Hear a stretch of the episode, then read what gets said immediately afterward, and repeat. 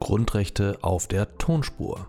Der Begleitpodcast zum Smartbook Grundrechte von Emanuel Tofik und Alexander Gleixner. Erschienen im Nomos Verlag.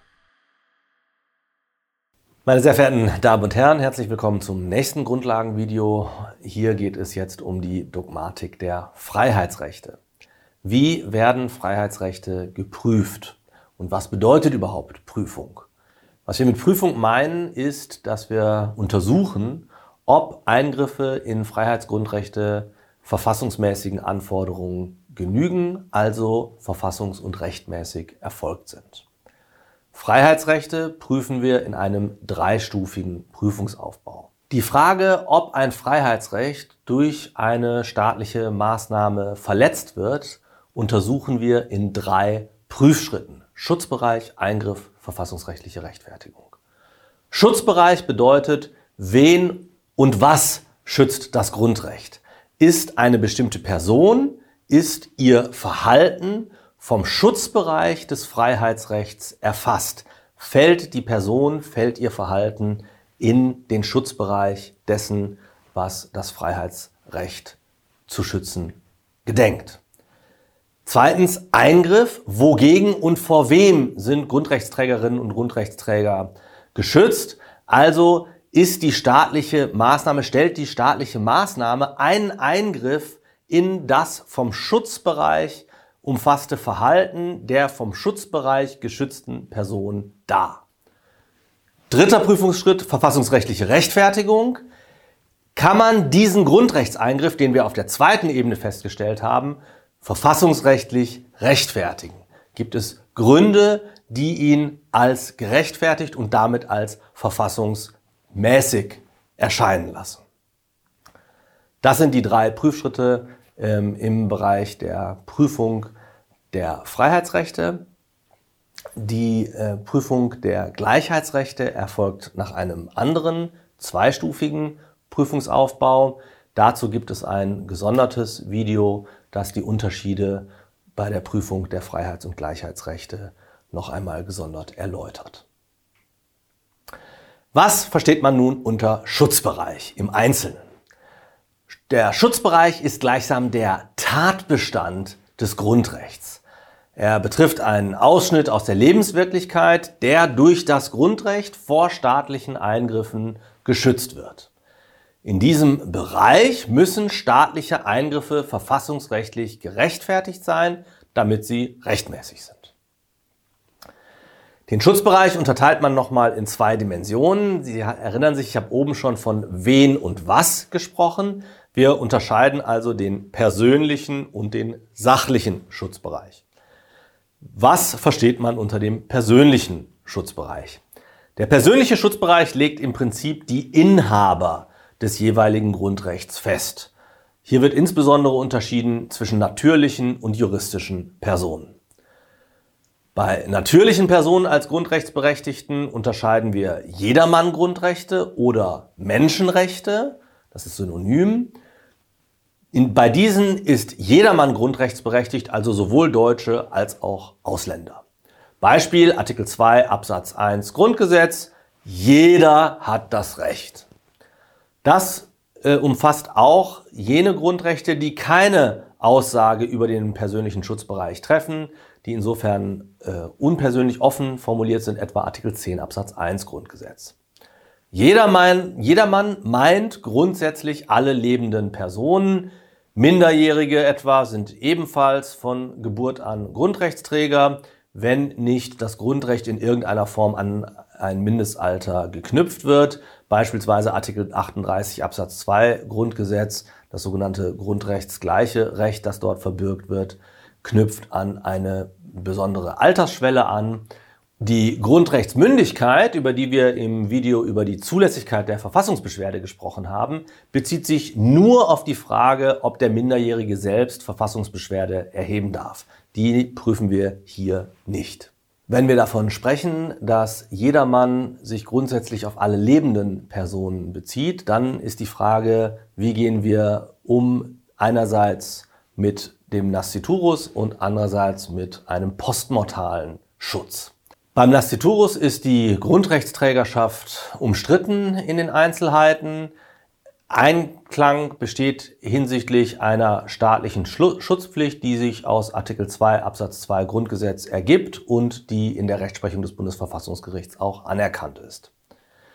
Der postmortale Schutz erstreckt sich nach der Rechtsprechung des Bundesverfassungsgerichts allein auf den Schutz der Menschenwürde. Neben den Jedermann-Grundrechten kennen wir dann die deutschen Grundrechte. Grundrechtsberechtigt sind hier alle Deutschen im Sinne von Artikel 116 Absatz 1 Grundgesetz. Das meint insbesondere die Inhaber der deutschen Staatsangehörigkeit und es gibt dann Sonderregeln für im Zweiten Weltkrieg Vertriebene und deren Abkömmlinge. Als Beispiel mag hier dienen Artikel 8 Absatz 1 Grundgesetz, alle Deutschen haben das Recht und so weiter. Ferner gibt es eine Sonderdogmatik für EU-Ausländer, also für Unionsbürger aus einem der Mitgliedstaaten der Europäischen Union. Hierfür möchte ich Sie allerdings auf ein eigenes Grundlagenvideo verweisen, das diese Dogmatik im Einzelnen auffächert. Soweit zu den natürlichen Personen als Grundrechtsberechtigten. Daneben können auch juristische Personen grundrechtsberechtigt sein. Im ersten Schritt und im Grundsatz erfolgt dies über Artikel 19 Absatz 3 Grundgesetz, der die Grundrechte dann ähm, auch auf juristische Personen Anwendung finden lässt, wenn es sich um inländische juristische Personen hält, handelt und die Grundrechte wesensmäßig auf diese anwendbar sind. Auch hier gibt es umfangreiche Einzelfragen, Daher gibt es ein eigenes Video zur Grundrechtsfähigkeit juristischer Personen und ich darf Sie bitten, auch bei den einzelnen Videos zu den Grundrechten immer wieder genau zuzuhören, wenn es da um juristische Personen geht, weil das im Einzelnen auch bei den einzelnen Grundrechten eine eigene Dogmatik diesbezüglich gibt. Soweit also der persönliche Schutzbereich. Wir wenden uns jetzt dem sachlichen Schutzbereich zu. Was versteht man unter dem sachlichen Schutzbereich? Man kann das im Prinzip untergliedern in den Gegenstand, der vom sachlichen Schutzbereich umfasst ist, und die Gewährleistung, also was hinsichtlich dieses Gegenstandes durch das Grundgesetz gewährleistet wird. Was meint Gegenstand? Die Frage, die man hier stellen kann, ist, welche Tätigkeiten und Verhaltensweisen werden durch das Grundrecht geschützt und welche nicht. Der Umfang, dieses Schutzes hinsichtlich des Gegenstands ist durch Auslegung des Grundgesetzes zu ermitteln. Der erfasste Bereich ist nicht nur positiv geschützt, sondern auch negativ. Wir sehen das bei vielen Grundsätzen, äh, Grundrechten, dass sowohl die Entscheidung, eine Tätigkeit auszuführen, geschützt ist, als auch ähm, die, der Umstand, die Tätigkeit nicht ausführen zu müssen. Was sind die Gewährleistungen? Die Gewährleistungen betreffen dann die Wirkung des Grundrechts, beispielsweise in einer Abwehrdimension. Also wenn ich ein Abwehrrecht gegenüber dem Staat habe, daneben kann die Wirkung aber auch äh, eine Schutzpflicht begründen, einen Anspruch gegen den Staat und dergleichen mehr. Auch zu diesen Grundrechtsdimensionen gibt es ein eigenes Grundlagenvideo, weil es hier eine, mittlerweile eine sehr fein ziselierte Dogmatik gibt, auf die ich Sie an dieser Stelle verweisen möchte. Also wichtig, sachlicher Schutzbereich umfasst den Gegenstand und die Gewährleistungen, die ich zusammennehme, um zu sehen, ob das Verhalten, das ich an den Tag lege, geschützt ist. Zweiter Prüfungsschritt haben wir gesagt, Eingriff. Also die Frage ist, ist nun durch eine staatliche Maßnahme, durch einen Verwaltungsakt, durch eine Gerichtsentscheidung in mein Freiheitsrecht eingegriffen worden ist, das vom Schutzbereich umfasste Verhalten und die vom Schutzbereich umfasste Person betroffen wird in ihre Grundrechte oder wird durch die Maßnahme des Staates in die Grundrechte eingegriffen. Wir unterscheiden hier zwei Eingriffsbegriffe, den klassischen und den modernen Eingriffsbegriff. Beginnen wir mit dem klassischen Eingriffsbegriff. Der klassische Eingriffsbegriff hat vier Voraussetzungen. Zunächst einmal muss die Maßnahme unmittelbar in das Grundrecht eingreifen. Das heißt, es darf keine weiteren Zwischenursachen oder Zwischenakte geben. Der zweite Prüfungspunkt, die zweite Voraussetzung ist die Rechtsförmigkeit des, der Maßnahme. Wenn eine Maßnahme Eingriff sein soll, muss sie rechtsförmig sein. Das heißt, es muss sich um einen Rechtsakt handeln. Um ein Gesetz, um einen Verwaltungsakt, um ein Urteil beispielsweise. Drittens, die Maßnahme muss final sein. Das heißt, der, die Beeinträchtigung, die zu einem Eingriff dann in das Grundrecht führt, muss bezweckt sein. Sie darf nicht nur Nebenfolge oder Reflex äh, einer anderen Maßnahme, eines anderen Zwecks sein. Und viertens, sie muss imperativ sein. Das heißt, die Maßnahme muss mit Befehl und Zwang durchsetzbar sein. Also vier Voraussetzungen für den klassischen Eingriffsbegriff. Unmittelbarkeit, Rechtsförmigkeit, Finalität, Imperativität. Wenn diese vier Voraussetzungen vorliegen, dann bejahen wir einen Eingriff in den Schutzbereich. Die Kritik an diesem Eingriffsbegriff ist, dass er zu eng ist, dass er zu wenig erfasst und dass es viele Maßnahmen gibt, die an einem dieser vier Kriterien scheitern, die aber trotzdem Eingriffsqualität haben. Hier erörtere ich das nur theoretisch und abstrakt. Beispiele für die Eingriffe bringen wir in jedem einzelnen Video zu den jeweils einzelnen Grundrechten.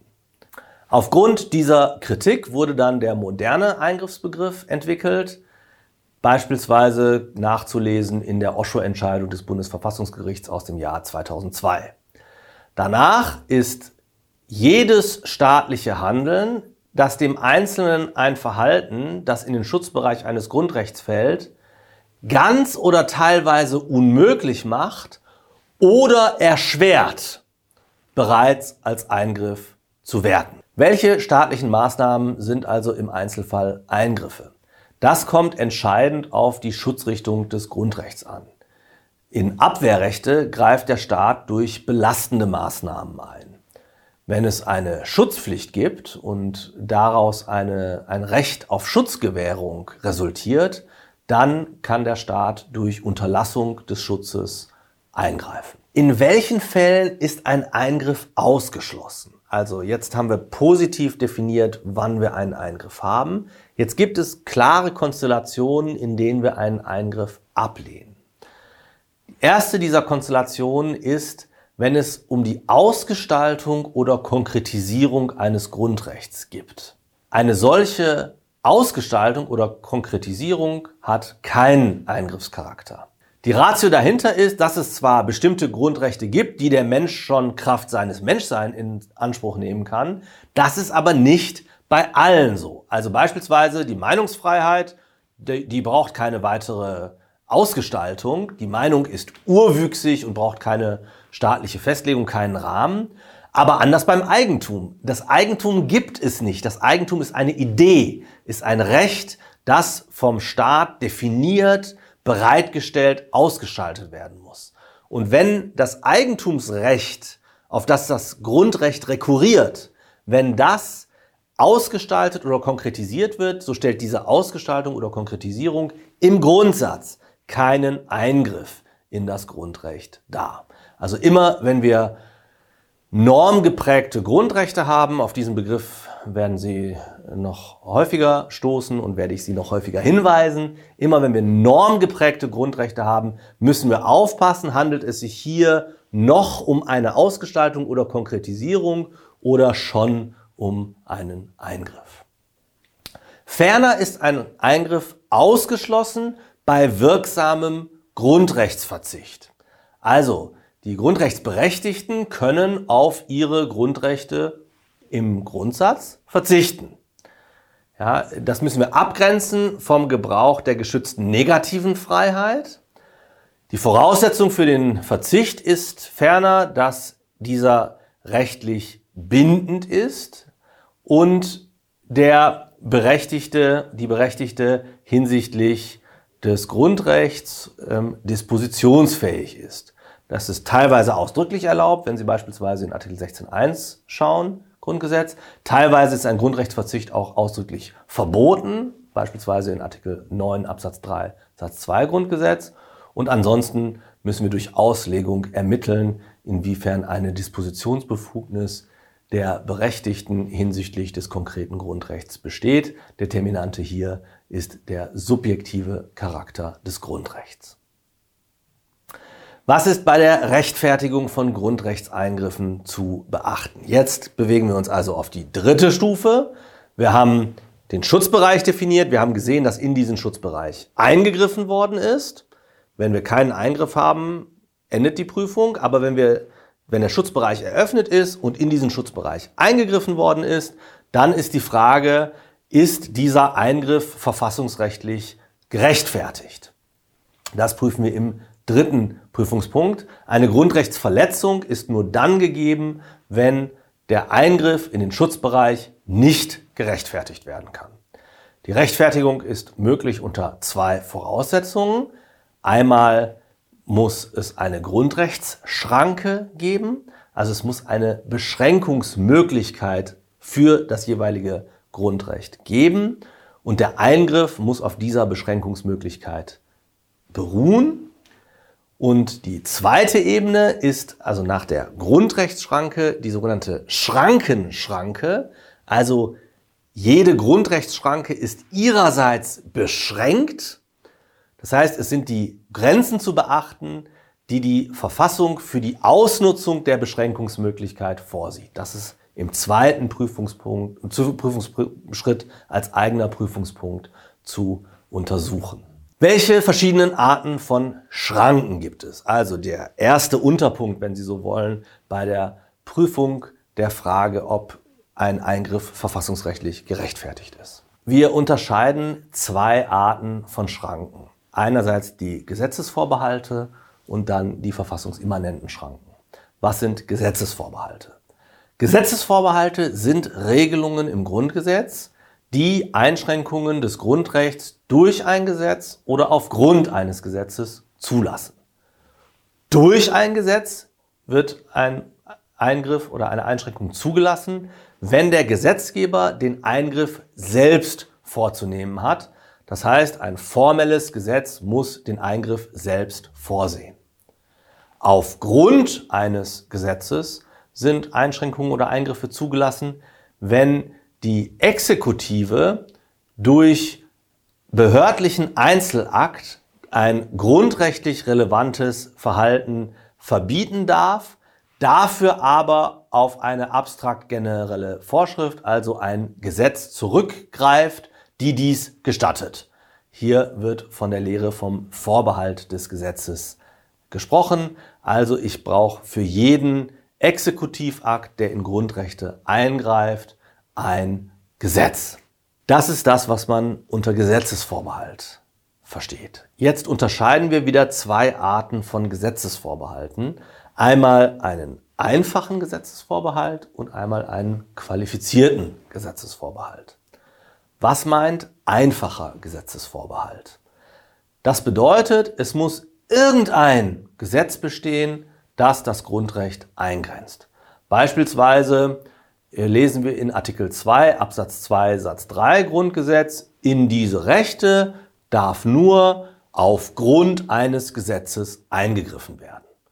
Das Gesetz muss keine besonderen Anforderungen erfüllen. Es genügt, wenn Sie so wollen, irgendein Gesetz zur Einschränkung hier. Oft wird beispielsweise in Artikel 12 Absatz 1 Satz 2 Grundgesetz auch einfach nur von geregelt gesprochen. Dann ist auch ein einfacher Gesetzesvorbehalt gemeint. Neben den einfachen Gesetzesvorbehalten gibt es dann das Gegenstück qualifizierte Gesetzesvorbehalte. Hier ist die Einschränkung des Grundrechts nur unter besonderen Bedingungen zulässig. Wir schauen uns dafür Artikel 11 Absatz 2 Grundgesetz an. Da steht, dieses Recht darf nur durch Gesetz oder aufgrund eines Gesetzes und nur für die Fälle eingeschränkt werden, in denen eine ausreichende Lebensgrundlage nicht vorhanden ist und der Allgemeinheit daraus besondere Lasten entstehen würden oder und so weiter. Das heißt, es werden weitere zusätzliche Voraussetzungen an das Gesetz formuliert, die das Gesetz erfüllen muss. Nur wenn das Gesetz diese zusätzlichen Voraussetzungen erfüllt, kann es für eine Rechtfertigung von Eingriffen in das vom Schutzbereich umfasste Verhalten herangezogen werden. Also, das war der erste Teil von Schranken, Gesetzesvorbehalte. Jetzt gibt es eine Reihe von Grundrechten, da sehen wir keinen Gesetzesvorbehalt. Wenn Sie beispielsweise in Artikel 4 Absatz 1 und 2 Grundgesetz schauen, da liest man nichts von einem Gesetzesvorbehalt. Sie sind also vorbehaltlos gewährleistet. Aus der ständigen Rechtsprechung des Bundesverfassungsgerichts und auch nach einhelliger Auffassung in der verfassungsrechtlichen Literatur ergibt sich aber, dass auch wenn Grundrechte vorbehaltlos gewährleistet sind, diese nicht schrankenlos gewährleistet sind. Auch in diese Grundrechte kann eingegriffen werden. Und zwar wann? Immer dann, wenn es kollidierendes Verfassungsrecht gibt. Also wenn eine andere Rechtsnorm auf gleicher rechtlichen, auf der gleichen Ebene ähm, etwas anderes gebietet. Wir sprechen in diesem Fall von verfassungsimmanenten Schranken. Also wir haben die Gesetzesvorbehalte einerseits ausdrücklich und dann verfassungsimmanente Schranken, die sich aus kollidierendem Verfassungsrecht ergeben. Dazu gibt es im Einzelnen sehr viele umstrittene Fragen, so dass wir auch hierfür ein eigenes Grundlagenvideo haben zur Rechtfertigung vorbehaltlos gewährleisteter Grundrechte. Und im Übrigen möchte ich Sie auch hier jeweils auf die Videos zu den einzelnen Grundrechten verweisen, wo auch zu dieser Fragestellung Stellung genommen wird. Das ist also die Schranke. Das ist das Gesetz, vermittels dessen ich einen Eingriff rechtfertigen kann. Daneben gibt es sogenannte Schrankenschranken. Also die Schranken unterliegen ihrerseits Schranken. Ich kann also nicht aufgrund eines Gesetzes alles Mögliche beschränken oder grenzenlos in Grundrechte eingreifen. Ja. Was sind die Schrankenschranken? Die Schrankenschranken sind zum einen die formelle Verfassungsmäßigkeit des einschränkenden Gesetzes. Wir sprechen hier von der sogenannten Elfes-Konstruktion. Jedes einschränkende Gesetz muss selbst formell verfassungsgemäß sein, also muss insbesondere mit der Gesetzgebungskompetenz, Artikel 30, 70 folgende Grundgesetz und im korrekten Gesetzgebungsverfahren, Artikel 76 folgende Grundgesetz, erlassen worden sein. Damit erhält der Bürger de facto ein subjektiv öffentliches Recht auf die Einhaltung der grundgesetzlichen Kompetenz und Verfahrensordnung. Weitere Schranke ist, dass es kein Einzelfallgesetz sein darf. Artikel 19 Absatz 1 Satz 1 Grundgesetz. Also Gesetze, die Grundrechte beschränken, die in Grundrechte eingreifen, müssen für die Allgemeinheit sein und dürfen nicht nur für einen Einzelfall gelten. Das Parlament darf kein Gesetz machen, das es Emanuel Tofik verbietet, Grundrechtsvideos für eine Blended Learning Veranstaltung aufzunehmen. Das wäre ein Einzelfallgesetz, das als Schrankenschranke, selbst wenn es als der Schranke des Artikel 2 Absatz 1 Grundgesetz möglicherweise genügen würde beispielsweise, wäre, würde es jedenfalls hier an der Schrankenschranke scheitern. Was sind Inhalt und Reichweite des Verbots des Einzelfallgesetzes? Ähm, es handelt sich um eine Konkretisierung von Artikel 3 Absatz 1 Grundgesetz, äh, die, so das Bundesverfassungsgericht, ich zitiere wörtlich, es dem Gesetzgeber verbietet, aus einer Reihe gleichartiger Sachverhalte willkürlich einen Fall herauszugreifen und zum Gegenstand einer Ausnahmeregelung zu machen. Aber nicht verboten sind allgemeine Regelungen, wenn es nur einen Sachverhalt gibt und die Regelung von sachlichen Gründen getragen wird. Zulässig sind auch sogenannte Maßnahmegesetze, das heißt, wenn der Gesetzgeber einen bestimmten Fall zum Anlass für eine neue Gesetzgebung nimmt. Weitere Schrankenschranke ist das Zitiergebot aus Artikel 19 Absatz 1 Satz 2 Grundgesetz. Danach muss ein einschränkendes Gesetz das betroffene Grundrecht unter Angabe des Artikels nennen. Nach dem Gesetzeswortlaut darf das Grundrecht nur nach ausdrücklicher Ermächtigung eingeschränkt werden. Das Bundesverfassungsgericht handhabt das restriktiv. Es wendet die Sicherungsfunktion des Zitiergebots nur auf solche Grundrechte an, die, Zitat, aufgrund eines speziellen vom Grundgesetz vorgesehenen Gesetzesvorbehalts über die im Grundrecht selbst angelegten Grenzen hinaus eingeschränkt werden können. Das wird damit gerechtfertigt, dass das Zitiergebot Warn- und Besinnungsfunktion hat. Daher kann der Gesetzgeber nur bei wirklich gewollten Eingriffen zur Zitation gezwungen werden. Was ist die Folge? Die Folge ist, dass das Zitiergebot nur anwendbar ist bei gezielten, unmittelbaren Grundrechtseinschränkungen aufgrund einfacher oder qualifizierter Gesetzesvorbehalte. Und ich darf Sie auf das Begleitskript verweisen, das Ihnen hier eine Liste entsprechender Grundrechtseinschränkungen bereithält. Was ist der Inhalt des Zitiergebots? Das förmliche Gesetz muss das eingeschränkte Grundrecht unter Angabe des Artikels nennen, also ausdrücklich im Text auf den Artikel des Grundgesetzes verweisen. Das Bundesverfassungsgericht führt aus, der Grundrechtseingriff müsse sich im Gesetzestext niederschlagen. Nicht nur bei einem erstmaligen Eingriff, sondern auch bei jeder Änderung, die zu einer neuen Grundrechtsbeschränkung führt, muss erneut das Zitiergebot berücksichtigt werden. Die Rechtsfolge ist sehr scharf. Ein Verstoß gegen das Zitiergebot führt zur Nichtigkeit des betroffenen Gesetzes. Die Grundsätze, die ich eben geschildert habe für das Zitiergebot, ähm, sind später in der Rechtsprechung des Bundesverfassungsgerichts dann auch äh, übertragen worden auf das Verbot des Einzelfallgesetzes. Wir haben also eine Übertragung von den Grundsätzen, die für Artikel 19 Absatz 1 Satz 2 gelten, auf die äh, Dogmatik zu Artikel 19 Absatz 1 Satz 1 Grundgesetz. Eine weitere Schrankenschranke ist der sogenannte Parlamentsvorbehalt. Er basiert auf Artikel 20 Absatz 3 Grundgesetz.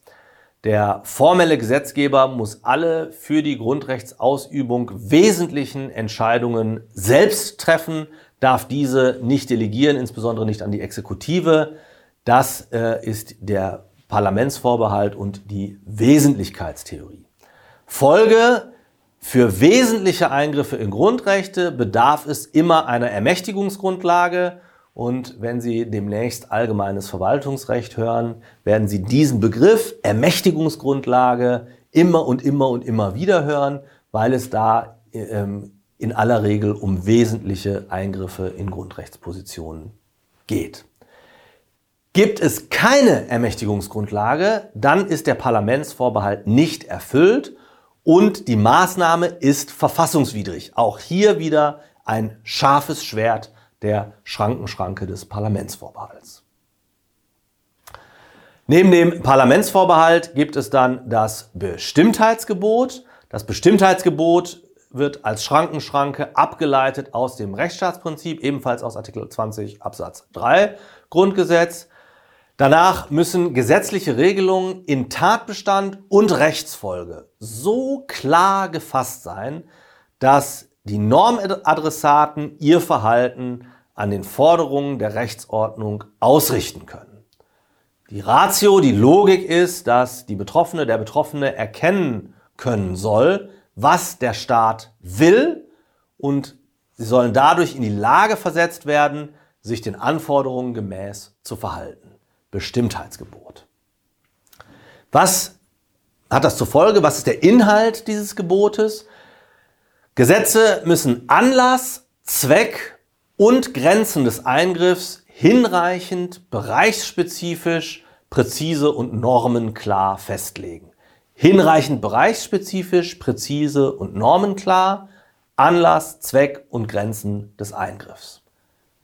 Faustformel, die Anforderungen an die Bestimmtheit werden stärker, je stärker Bürgerinnen und Bürger durch die Norm belastet werden. Kriterien sind hier die betroffenen Rechtspositionen, das Ausmaß, die Intensität der Beeinträchtigung, die Reversibilität der Beeinträchtigung und die Zahl der Betroffenen. Aber Flexibilität bei der Normgebung muss trotzdem möglich bleiben. Beispielsweise sehen wir das bei der Formulierung polizeirechtlicher Generalklauseln, die als Auffangtatbestände ähm, vielfältige Eingriffsmaßnahmen rechtfertigen können müssen. Eine weitere wichtige Schrankenschranke ist die sogenannte Wesensgehaltsgarantie. Das bedeutet, kein Grundrecht darf in seinem Wesensgehalt angetastet werden. Das ergibt sich etwa aus Artikel 19 Absatz 2 Grundgesetz, aber letztlich auch aus dem Ewigkeitsgebot, das die Menschenwürde umfasst und damit auch den Menschenwürdekern, der jedem Grundrecht innewohnt. Anwendungsbereich die Wesensgehaltsgarantie findet Anwendung auf alle grundrechtsrelevanten Regelungen, anders als etwa Artikel 19 Absatz 1 Grundgesetz. Wie weit geht der Schutz der Wesensgehaltsgarantie? Was ist der Inhalt? Das ist im Einzelnen umstritten. Es wird insbesondere diskutiert, ob die Wesensgehaltsgarantie einen absoluten Schutz verbirgt, gewährleistet oder nur einen relativen Schutz. Das Bundesverfassungsgericht ist der Auffassung, dass die Wesensgehaltsgarantie absoluten Schutz gewährt. Ich zitiere, der Wesensgehalt des Grundrechts darf in keinem Fall angetastet werden. Die Frage, unter welchen Voraussetzungen ein solcher Eingriff ausnahmsweise zu, trotzdem zulässig ist, ist gegenstandslos. Beim relativen Schutz würde die Gefahr der Relativierung des Wesensgehalts bestehen. Deswegen scheint die Rechtsprechung des Bundesverfassungsgerichts hier auch plausibel, zielführend und sachgerecht. Daneben stellt sich die Frage, inwiefern die Wesensgehaltsgarantie einen individuellen oder einen generellen Schutz gewährt. Die herrschende Meinung ist der Auffassung, dass hier genereller Schutz gewährt wird. Das heißt, das Grundrecht als solches, die Grundrechtsnormen, die prägenden Merkmale und die grundlegenden Wertentscheidungen des Grundrechts müssen erhalten bleiben. Im Einzelnen muss das konkret für jedes Grundrecht spezifisch bestimmt werden. Vorrangig ist hier die Verhältnismäßigkeit zu prüfen. Ähm, eine eigenständige Bedeutung der Wesensgehaltsgarantie gibt es daher nur für das Bestehen des Grundrechts generell. Das führt jetzt zur letzten Schrankenschranke, über die ich mit Ihnen sprechen möchte, nämlich zum Grundsatz der Verhältnismäßigkeit. Das, der Grundsatz der Verhältnismäßigkeit definiert eine zentrale inhaltliche Grenze bei der Abwägung zwischen eingesetztem Mittel und angestrebtem Ziel. Dafür gibt es aufgrund der Wichtigkeit dieser Schrankenschranke und auch aufgrund der Ausführlichkeit, in der wir dieses behandeln müssen, ein eigenes Grundlagenvideo, auf das ich Sie an dieser Stelle verweisen möchte. Wir kommen nun zur Zusammenfassung, zum Wrap-up, meine sehr verehrten Damen und Herren. Wir haben gesehen, dass der Prüfungsaufbau bei der Prüfung eines Freiheitsrechts dreistufig ist. Wir prüfen den Schutzbereich als erstes. Im Rahmen des Schutzbereichs untersuchen wir den persönlichen und den sachlichen Schutzbereich. Dann fragen wir uns, ob durch eine staatliche Maßnahme in diesen Schutzbereich eingegriffen worden ist. Hierfür stehen uns zwei Eingriffsbegriffe zur Verfügung, um das zu bestimmen, den, der klassische und der moderne Eingriffsbegriff. Wenn wir hier einen Eingriff feststellen, müssen wir schauen, ob der Eingriff durch die Maßnahme in den Schutzbereich verfassungsrechtlich gerechtfertigt ist. Für eine verfassungsrechtliche Rechtfertigung bedarf es einer Schranke des Grundrechts. Das kann entweder ein Gesetzesvorbehalt sein oder eine verfassungsimmanente Schranke. Und so dann prüfen wir in einem zweiten Schritt, ob die Schrankenschranken beachtet und eingehalten worden sind. Soweit, meine sehr verehrten Damen und Herren, zur Prüfung eines Freiheitsgrundrechts. Ich danke Ihnen für Ihre Aufmerksamkeit.